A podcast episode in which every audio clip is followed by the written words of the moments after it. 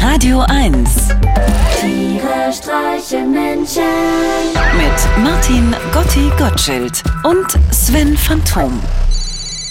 Hallo Gotti. Hey Sven, du, ich hab gestern zu Hause endlich mal wieder Yoga gemacht. Alleine?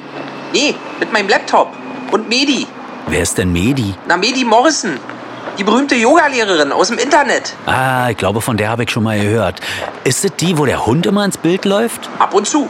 Medi Morrison ist die, die immer sagt, linker Mundwinkel nach oben, rechter Mundwinkel nach oben. Schenke dir selbst ein Lächeln. Oh, das klingt aber ganz schön abgedroschen. Ja, einige ihrer Botschaften sind nur schwer zu verkraften. Gestern hat sie zum Beispiel während der Entspannungsübung gesagt, lass los. Du bist genau da, wo du sein sollst. Am Boden? Genau das dachte ich auch. Wie fies kann man sein? Manchmal erzählt Medi auch ganz nebenbei von ihrem Freund. Wie das denn? Na, dann sagt sie zum Beispiel, das ist die Lieblingsübung meines Freundes. Ach so. Da hat man doch ja keinen Bock mehr, sich sportlich zu betätigen, oder? Ich meine, für wen denn? Ich machte doch nicht für mich.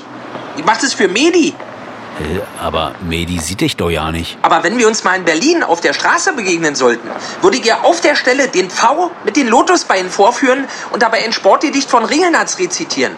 Obwohl, die Wahrscheinlichkeit, dass das passiert, ist momentan äußerst gering. Weil Medi nicht in Berlin wohnt. Doch, ich glaube schon. Aber ich bin auch gerade dabei, eine alte Nerd-Tradition aus meiner Schulzeit in den 90ern wieder zu beleben. Nämlich? Spazierlesen. Was? Na, Spazierlesen. Das heißt, man geht spazieren und liest gleichzeitig ein Buch, um sich zu bilden und nicht auf der Stelle zu treten. Aber dann sieht man doch ja nicht, wo man hinläuft. Genau, das ist ja der Nervenkitzel. Mit das Kapital vor der Nase aus Versehen in eine Faschokneipe oder mit Abenteurer der Lüfte.